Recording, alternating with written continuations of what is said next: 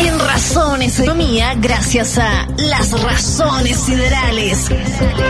El espacio sobre el espacio, encabezado por Néstor Espinosa, doctor en astronomía y astrónomo del Space Telescope Science Institute de Baltimore, Estados Unidos. Estas son las razones siderales en USAT, la radio de un cosmos que cambia. Saludamos a la distancia a don Néstor Espinosa hasta Baltimore. ¿Cómo está Néstor?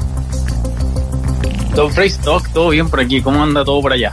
Bien, aquí estamos a la espera de un partido de fútbol. Chile contra, contra Brasil. Uy, está, está, está, difícil la cosa, como siempre. Está, ¿eh? complejo. Pero vamos, que se puede. sí, está complejo. Pero ahí usted sabe que la esperanza siempre hay arriba, ¿no? Pero esa, esa es la clásica de Chile. Como que sin un partido sin, sin esa esperanza de, oh, nos van a golear, no, no es de Chile. Sí, volvimos a ser los de, los, de antes, los de siempre. No, pero y, así es como ganamos Copa, si me acuerdo para la, para la, para la Copa América. Yo no sé, tú me lo hubiese preguntado al principio de la Copa de esas Copa América que ganamos, yo no te yo la primera no te digo ni que íbamos a ganar la Copa América. Y para la segunda, ya yo dije, no, ya ganamos una vez, ya listo, ya esa es toda la Y al tiro, te ganamos la segunda. Y ganamos la segunda, Fresco. Oiga, donde, donde parece que no estamos ganando nada, eh, en esta llamada carrera espacial. Estoy leyendo acá una nota de que trae Bio Bio que dice de lanzar satélites a ser superados por Bolivia y Perú. La abandonada carrera espacial de Chile. ¿Alguna vez hubo una carrera espacial? ¿Y a qué se refiere en esto? Sí, lo que pasa, bueno, eh, la nota es como eh, está súper buena y recomiendo un montón que la lean, eh, es re entretenida. Eh, habla justamente de cómo, claro, cómo, en Chile, y esto es la realidad chilena, que partió liderando un montón eh, el lanzamiento de satélites, incluso construcción de satélites que salieron a órbita, eh, a tener un presupuesto que era básicamente inexistente. Es interesante hablar de presupuesto, porque la gente de repente cuando uno lee notas como esa, uno ve los números y uno dice, bueno, estos números tienen sentido o no. porque solamente se habla en, miles de, en, miles de dólares y millones de dólares. ¿Y por qué se hablan de esas cifras? es porque eh, un sueldo de alguien eh, que, sepa del área, que, tenga, digamos, estudios avanzados del espacio, eh, es del orden de 100 mil dólares al año. Y ese era el orden del presupuesto de Chile antes del 2016, si no me equivoco, en materia espacial. Era como una persona, básicamente. lo que alcanzaba el sueldo de una persona, eso era todo lo que se destinaba a ciencias del espacio en Chile, mientras que en los otros países estamos hablando de millones de dólares o sea, de cero con infraestructura. Entonces, como que quedamos en el pasado. Y, la, la nota viene eh, en, lanzándose ahora, porque no sé si escuchaste eh, el, último eh, anuncio sobre este, que es la creación del Centro Espacial Nacional en Chile. en el cual se firmó un, contrato, digamos, con, una empresa, con un consorcio israelí, en el cual se van a lanzar 10 satélites que van a formar como una mini constelación, básicamente, eh, para operar en, nuestro país, digamos. O sea, eh, va a mm. ser eh, los satélites chilenos, literalmente una, escena de, satélites chilenos que, invocó una inyección de, dinero cada 10 veces más grande de lo que teníamos antes. O sea, pasó de, de 100 mil dólares anuales a, casi 100 millones de dólares en, inyección total al proyecto. Es caleta, es harto, es harto, mm. se, lo están tomando en serio. Y salió ahí la discusión, pues como debería quizás la debería existir la NASA chilena, ¿Ah? la Agencia Espacial Chilena, o porque el, centro el Centro Espacial Nacional no, no es una agencia espacial, no es súper distinto porque esto es un proyecto que eh, pone plata, digamos, pone dinero y dice, ya, mira, vamos a hacer este proyecto de 10 satélites y vamos a ver cómo nos va. La diferencia de eso con una agencia, por ejemplo, eh, como lo que pasa aquí con la NASA o con lo que pasa con agencias más chicas también en, en Sudamérica hay agencias espaciales. Oiga, disculpe, disculpe, fíjese que Argentina, Brasil, pero también Perú, Ecuador y Bolivia tienen agencias espaciales y Chile no tiene. Sí, Y ah, es importante destacar que implica una agencia espacial. Una agencia espacial implica inyección directa, eh, digamos, autonomía, básicamente. O sea, tú le pasas el dinero eh, a esta agencia y decís, ok, ustedes este dinero que tienen, tú tienen tu, su objetivo, vayan para allá. En cambio, lo que hoy en día está pasando en Chile, eh, que es este Centro Espacial Nacional, eh, es un proyecto en particular que, que, se le inyecta dinero. Ahora, uno podría, yo, le te lanzo la discusión a ti, como Stock, como persona, como periodista, ¿cuál tú crees que es, cuál, cuál, tú creerías, digamos, como ciudadano también, cuál tú creerías que es como el, el, el paso más importante? ¿Deberíamos lanzarnos a una agencia directo o deberíamos lanzarnos a como lo que está haciendo ahora, como un proyecto en particular primero? No, vámonos con la agencia el tiro. ¿Sabes por qué? lo que pasa es que... Sería motivado. Estoy leyendo acá en, este, en esta nota que está muy interesante, como usted dice, que nuestro país, ¿no? Chile, tuvo una primera incursión en materias espaciales en la década de los 50, cuando la Universidad de Chile firmó un convenio con la NASA para la creación del Centro de Estudios Espaciales, la cual funcionó como estación de rastreo eh, con, la NASA hasta 1989. ¿ah? O sea, nosotros fuimos precursores en Latinoamérica en esta mm, idea de crear una, una mirada espacial, no una agencia espacial. Y esta, y esta, esta interacción es súper importante, súper importante que aquí esta, esta parte de esta colaboración que se hizo con la NASA, porque para países pequeños como Chile, eh, es re importante hacer este tipo de links, ¿cachai? Eh, eh, y, eso también resalta la importancia de tener como un grupo de que trabaje en materia espacial en Chile, que se desarrolle esta tecnología, porque este, este intercambio es lo que genera de repente que tú puedas abrir las puertas. Esto pasa un montón con, con, proyectos chicos o con países chicos. En Europa hay un montón también de, de, agencias espaciales pequeñas eh, que se han empezado a aliar entre ellas. ¿sabes? Y así mm. es como crecen. las agencias espaciales no crecen todas solas. Y esa es la parte importante, yo creo, que de destacar en, en, en, lo que puede estar haciendo Chile ahora. Que yo creo que es importante, van, va en la dirección correcta. Y además, creo que es como una apuesta un poco segura, porque tiene, tiene, es un proyecto, digamos, finito, es un proyecto mm. que tiene un objetivo bien definido. Eh, y si resulta bien, yo creo que eso puede, digamos, em, eh, enlistar los motores para que esto salga una agencia espacial chilena. Ahora la gente se podrá preguntar, ¿y para qué nos sirve una agencia espacial chilena? ¿Para qué nos sirve el espacio en Chile, Facebook? Claro, ¿para qué vamos a gastar en esas cosas? Claro, y, y, y eso es, eh, es una pregunta súper importante, es una pregunta que hay que hacer, pero es una pregunta que tiene una respuesta bastante evidente si tú miráis la geografía de, de Chile geografía de Chile es flaquito y largo. Y tener información de todos lados, o sea, de repente hay sequía en el norte y hay torrenciales en el sur y tenéis que aprender a tener algún tipo de eh, monitoreo total de lo que está sucediendo. Hay catástrofes naturales, Chile, los terremotos son un, grave, grave peligro y que siempre está sucediendo. Eh, hay temas en, materia minera también que es importante de repente. Entonces, todo esto, monitorearlo con satélite es, es fantástico, te, te, permite tener respuestas rápidas. Imagínate, lancemos de vuelta, por ejemplo, el, el, lo que ocurrió en el terremoto, eh, en el terremoto del 2010. 2010 fue tanto tiempo atrás. en febrero. Qué terrible. Pero bueno, recordemos lo que terrible que fue eso.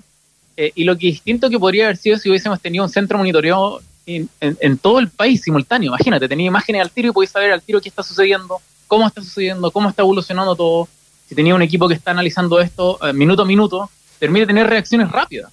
Sí. Quizá la parte de los tsunamis, por ejemplo, los problemas que ocurrieron de, bueno, viene un tsunami o no, todo eso quizá hubiésemos tenido una respuesta mucho más rápida. Entonces, todo ese tipo de cosas, tú los podéis resolucionar con este tipo de traqueo y mapeo a nivel eh, geográfico nacional. Fíjese que eh, y por eso esta nota, dice esta nota, por ejemplo, respecto de lo que usted está señalando, Néstor, que Perú tiene uno de los más potentes satélites de Latinoamérica, se llama Perú Sat 1. Este envía imágenes que ayudan en el sector minero y agrícola, así como también para controlar la tala ilegal de bosques, el narcotráfico y la previsión de desastres naturales, como usted está diciendo, ¿no? Eso es en Perú, con el Perú Sat 1. Y Bolivia tiene otro satélite que se llama Tupac Katari, mediante el cual el gobierno busca mejorar, dice, las telecomunicaciones, especialmente con los sectores rurales y más apartados, de, más, eh, más aislados del país. Entonces tú, tú, tú, ves, claro, que hay, tecnología dando vuelta alrededor de Latinoamérica y de repente, eh, conversando, en verdad, hay, hay ideas que pueden aparecer. O sea, imagina, yo creo que esto que tú comentaste al principio, tú al principio dijiste, bueno, Chile se está quedando atrás. Pero, yo creo que hay un punto importante aquí de que ya hay tecnología dando vuelta en Latinoamérica. Y, quizás Latinoamérica siendo, eh, siendo compuesto de países que históricamente no han inyectado tanto dinero como otros países alrededor del mundo en mm. materias espaciales, que tienen una geografía bastante complicada. Todos, todos los países en Latinoamérica, o sea, piensa en Brasil, un país gigante en el cual mantener el traqueo a, nivel país, eh, Argentina también es muy largo, etcétera. Todos tienen este, los mismos problemas básicamente sale a relucir quizás si una, una, estrategia, una estrategia a nivel latinoamericano mm. sería mucho más importante llevar a cabo que una estrategia a nivel eh, particular de, cada uno de los países. Creo que uniendo fuerzas se puede hacer un montón. Creo que un muy buen ejemplo de esto es la Agencia Espacial Europea. Eh, la Agencia Espacial Europea es, un nivel de operación un poco distinto a lo que tiene Estados Unidos con la NASA, por ejemplo. Pero llevan, llevan proyectos gigantes, igual que la NASA, eh, adelante, uniendo varios países en simultáneo, en cooperación, eh, no solamente en cooperación en términos de yo te presto mis satélites, sino que también yo te presto mi tecnología, yo te presto a, mis expertos en mi país para que trabajen con los expertos en tu país y se difumine esta, la, la, eh, la, información, la tecnología, eh, las ideas y se generen nuevas también. Yo creo que, em, si tú me preguntas a mí como cómo debería funcionar esto en Latinoamérica, yo creo que unir fuerza en términos de agencia y crear, imagínate una agencia espacial latinoamericana yo creo que eso, eso podría ser muy grande. Y eso podría mm. tener muchos beneficios para toda Latinoamérica en muchos, muchos, muchas áreas. Sí, ahora es, un, eh, paso, es un paso, como usted dice, que tiene que partir con una decisión del Estado de invertir, ¿no? Dice esta nota acá que en 2011 existía una agencia chilena del espacio, pero contaba solamente con seis empleados y un presupuesto aproximado de 150 millones de pesos. ¿no? Eh, y, dos años después, el 2013, dejó de funcionar porque no tenía plata, no le habían puesto dinero. Y dice, y si nos vamos al presupuesto anual en gasto satelital, en 2016 Chile destinó alrededor de 164 mil dólares, Argentina 116 millones de dólares y Brasil Eso 92 millones. Claro, Eso es lo que decía antes, 160 mil dólares. Eso no es nada, eso es el sueldo de un experto en materia espacial anual. Una, una persona. Una, con eso le paga a una persona. Oiga, eso es lo que usted gana en una semana ya en la NASA, pues. eso es lo que yo le cuesto a, la NASA, justamente. Más o menos. si sumáis, porque, porque tenéis que sumar el espacio de, de, eh, oficina, eh, eh, administrativo, etc. Si sumáis todo eso, más o menos es el sueldo de un, de un PhD, digamos, de un doctorado. Entonces, es, claro, no, no podía hacer nada con eso. O sea, si yo si me ponía a mí a trabajar en la agencia espacial eh, chilena, no, no, puedo hacer nada, ¿qué puedo hacer solo? No tengo nada ni con computador. No se puede comprar nada más eh, porque no puede tener nadie con qué jugar. Aquí es importante la discusión también de qué es primero, como el huevo y la gallina, como, eh, ¿qué es primero? Sí, el financiamiento de los proyectos. Y yo creo, y quiero hacer de nuevo el hincapié de que mi opinión personal es que yo creo que como esto debería ser un, un, una unión entre Latinoamérica, que se podrían hacer cosas gigantes, cosas grandes, tecnología nueva, eh, tecnología de eh, y, mapeo a nivel latinoamericano eh, de la inmensa geografía que tiene nuestro en Sudamérica. y trabajar en colaboración sería fantástico. Ahora, como tú decís, claro, si, si Chile podría tener ahí que está ahí un, rol de liderazgo si quisiese, pero claro, tiene que partir por casa primero para poder empezar a hacer este tipo de propuestas. Pero a mí me gusta un montón el, modelo de la Agencia Espacial Europea, por ejemplo, y, por eso eh, lo, menciono aquí. Eh, porque la NASA, o sea, de repente te, preguntan, bueno, ¿y la NASA? ¿Cuál es la comparación con la NASA? Que no, no a comparar mucho la NASA porque Estados Unidos es un país gigante, es muy distinto. Eh, pero creo que la comparación más, más fiel, digamos, es, con, es como la de la Agencia Espacial Europea y creo que para allá iría el futuro grande. Si queremos hablar de un futuro grande latinoamericano de, del desarrollo espacial, creo que tiene que ver eh, venir de manos de algo eh, unido entre varios países. Oye, muy interesante entonces esta nota que trae eh, Bio que nos permite reflexionar sobre esto, porque además viene con muy buenas entrevistas, entre ellas dos grandes astrónomos chilenos, como José Massa y como Néstor Espinosa. ¿Quién es Néstor Espinosa? Pero sí, eh, ahí, como paréntesis un poco también, hoy en día también está el, el problema de que cada vez se lanzan más satélites, ¿cierto? Eh, y, eso va a, un poco de, este problema de la basura espacial también, eh, que es algo de que nosotros también tendríamos que entrar a preocuparnos. Eh, ¿Por qué digo esto? Porque esto va en los costos que va a salir de repente la vida útil de los satélites. yo creo que esto va a empezar a, Hoy en día no hay ley, básicamente. Sea, tú, tú lanzáis tu satélite y básicamente así como por la buena onda nomás tenéis que, tenéis que hacerlo más o menos ordenado. claro. Ponerte en tu espacio, ¿cachai? y tratar de no golpear a los satélites de al lado. Pero el problema es que no todos los satélites están, están enumerados. Eh, no, no, no, no hay registro de todo, absolutamente todos los satélites que están dando vuelta. No es todo eso público. Eh, y eso va, yo creo que pronto va a tener que empezar a regularse, sobre todo con lo que está pasando, por ejemplo, con eh, SpaceX, que está lanzando estas constelaciones de satélites eh, que pueden causar un, tipo de síndrome eh, mm. bien importante en el espacio. No sé si has escuchado alguna vez del, síndrome de Kessler. No. El, síndrome de Kessler tiene que ver con la idea de que si ponéis muchos satélites en órbita, en algún momento entra en una masa crítica, en la cual si te choca uno, te deja basura espacial, y esa basura después choca a la demás, y es como un efecto en cadena, que queda la escoba. Ah. Básicamente te echáis a todos los satélites. Eh, y no tenemos cómo contabilizar eso hoy en día. Hay estimaciones, pero nadie te puede decir con seguridad como si estamos cerca de ese límite o no, no estamos. Entonces yo creo que pronto se entra a regular y ese, ese también es un, costo que hay que tener en mente. Eh, y cuando se empieza a regular, eso también entra en un cuento de precios, ¿cierto? Te sale más caro hacer algo. Eh, y todo este tipo de visión eh, es importante, te insisto, por eso es importante tener estas relaciones con eh, expertos internacionales al respecto. Muy bien. en esto no podemos tratar de hacerlo solo así como, ah, vamos a reinventar la rueda en Chile.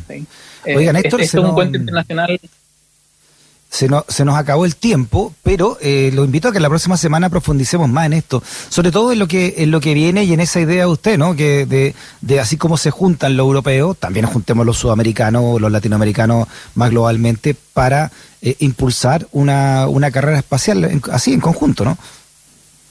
A finales sería tratar de hacer el sueño bolivariano, pero en el espacio. ¿Por qué no? Ya, ya que no lo hicimos en la Tierra, ya que no lo hicimos en la Tierra, hagámoslo en el espacio. Muy bien, Néstor. Abrazote grande hasta Baltimore. Que esté muy bien. abrazo de vuelta a chao. Cuídate un montón. Igual. chao. chao.